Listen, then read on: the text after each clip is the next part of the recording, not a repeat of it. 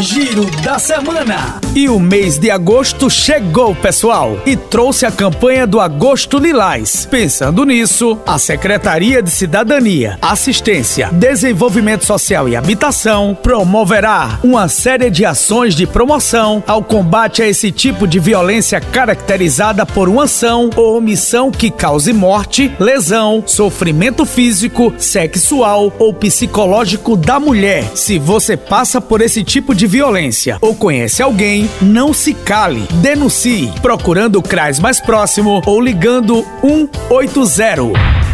E seguimos avançando na imunização para os cidadãos rio-larguenses. Agora chegou a vez das pessoas com 20 anos ou mais. Então corre e vem se vacinar. Basta procurar um de nossos postos drive-thru das 9 da manhã às 16 horas, no centro, na Mata do Rolo ou na entrada da cidade. É a Prefeitura de Rio Largo no combate à Covid-19 e sendo prioridade máxima em nosso município município.